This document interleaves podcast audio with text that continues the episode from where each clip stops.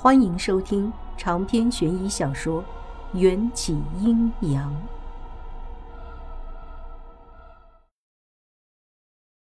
乐儿是秦玉郎给他取的名字。疯女人除了会发出嗯嗯啊啊的声音，连一个完整的词汇都不会说，也很怕生，一直拽着秦玉郎的衣袖，躲在他身后。秦玉郎说道。我先陪乐儿回房了。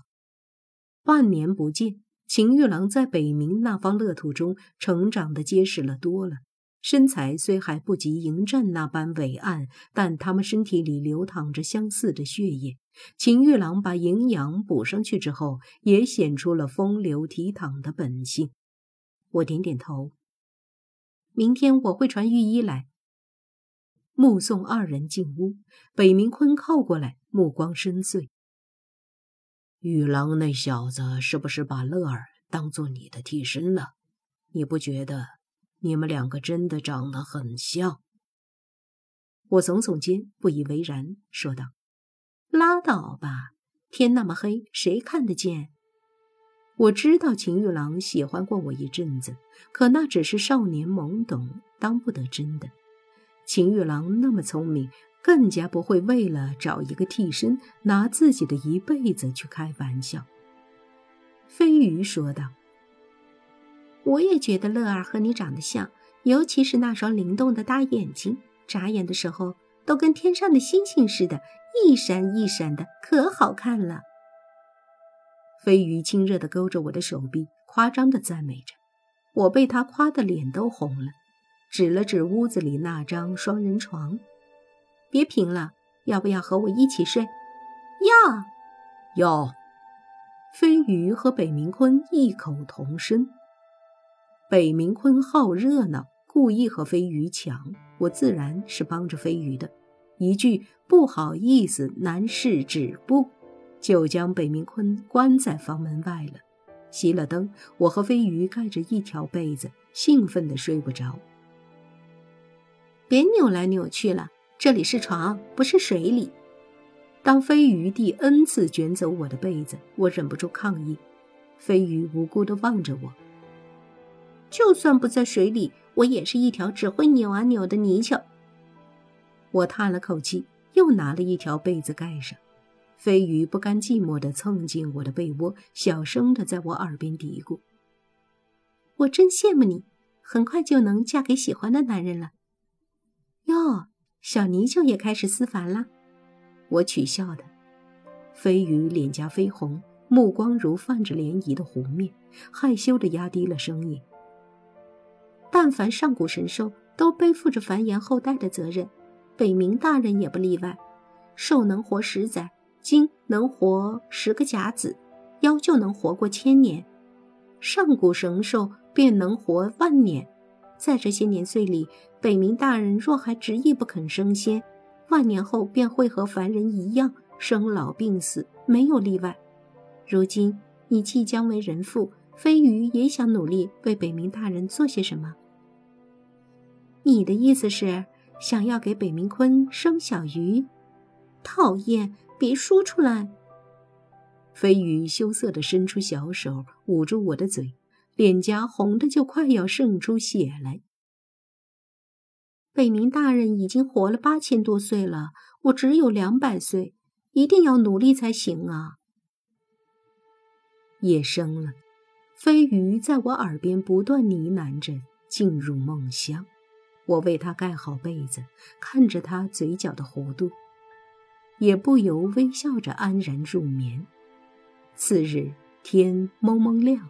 我就被飞鱼咬起来，他一个晚上没泡水，皮肤都干得粘在了床单上，只能化作泥鳅原形，让我用床单抱着他放进水里。北冥坤晚上就睡在院子里的那棵樱桃树的树杈上，飞鱼看见他，立刻脸红的就快冒烟。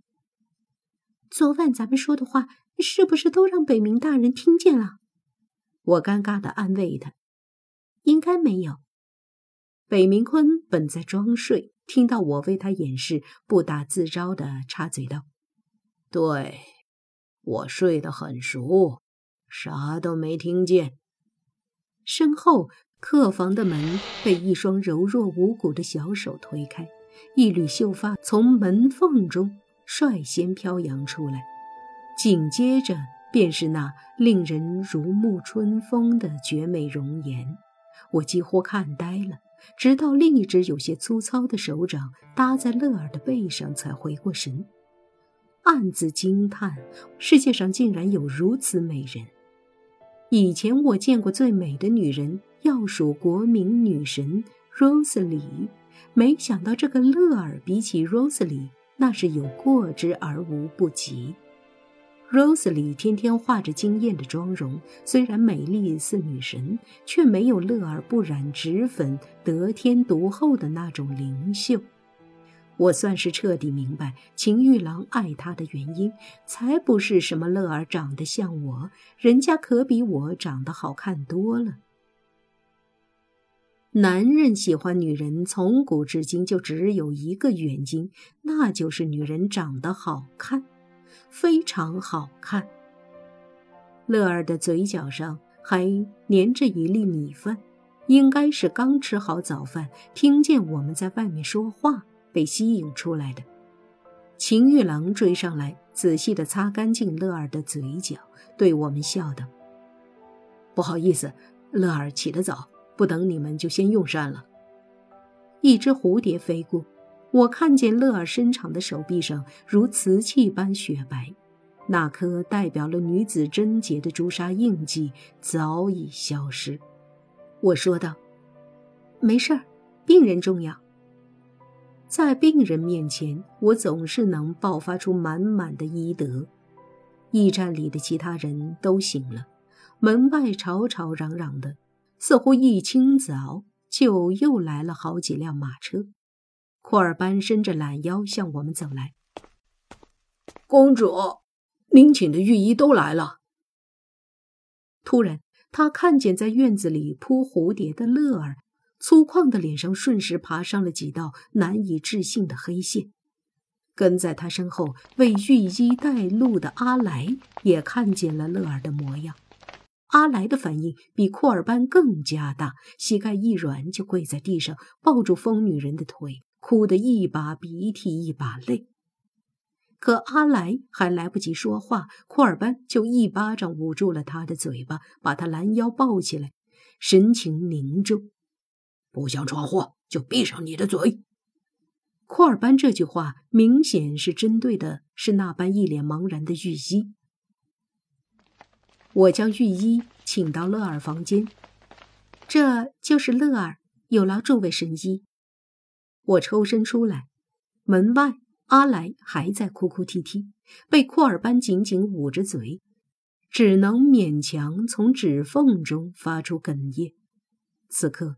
院子里没有外人，我才从库尔班手中将阿来抢了回来。到底怎么回事？阿来一把按住我的手臂，神情激动地哭喊着：“是公主，解忧公主没死，她回来了。”什么公主？这回轮到我和飞鱼大惊失色了。就是房间里那位乐儿小姐呀！阿来从小侍奉公主，不会认错的。公主就是长这样子。她的后脖子上还有一颗芝麻大小的红痣。说着，阿来看向库尔班，后者沉重的点头。我也见过解忧公主的模样，确实和那个乐儿长得一模一样。飞鱼是个急性子，我去看看乐儿的脖子后面到底有没有痣。说罢，就不避嫌地冲进了乐儿的房间。我和阿来也跟了进去，只看见飞鱼一把掀开乐儿的后衣领，乐儿细嫩如白藕的脖子上一颗娇小可爱的红痣映入眼帘，顿时一阵天旋地转的晕眩，让我难以呼吸。老天爷，这是在和我开玩笑吗？大巫说过，紫微星的光芒照耀在我的脸上，往后我就是解忧公主。可，如果我真的能成为解忧公主，那个乐儿又是怎么回事？可以了，太医院首领打断了我们。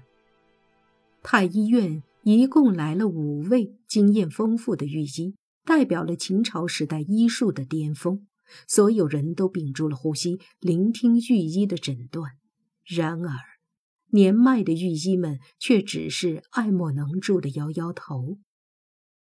失魂症无药可医，这位姑娘注定要痴傻一辈子了。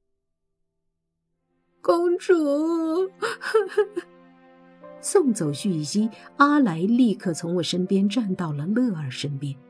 秦玉郎后知后觉，他的表情起先是和我相似的懵逼，可很快他就反应过来，紧紧抱住不知世事的乐儿，藏在身后。她只是乐儿，是我的妻子，无论你们说什么，都改变不了这个事实。可他，阿来不甘示弱，想将乐儿拉到自己身边，说道：“可她就是我燕京国如雪山白莲般尊贵的解忧公主啊！”乐儿推开阿来，很明显，在场那么多的人群里面，他只认准秦玉郎。一直沉默不语的北冥坤站了出来。既然乐儿的失魂症无法治愈，那便让他做永远的乐儿就好了。燕京需要有一位神智清明的公主，与大秦和亲。公子高认准的解忧公主也只有一人。现在的发展甚好，无需改动什么。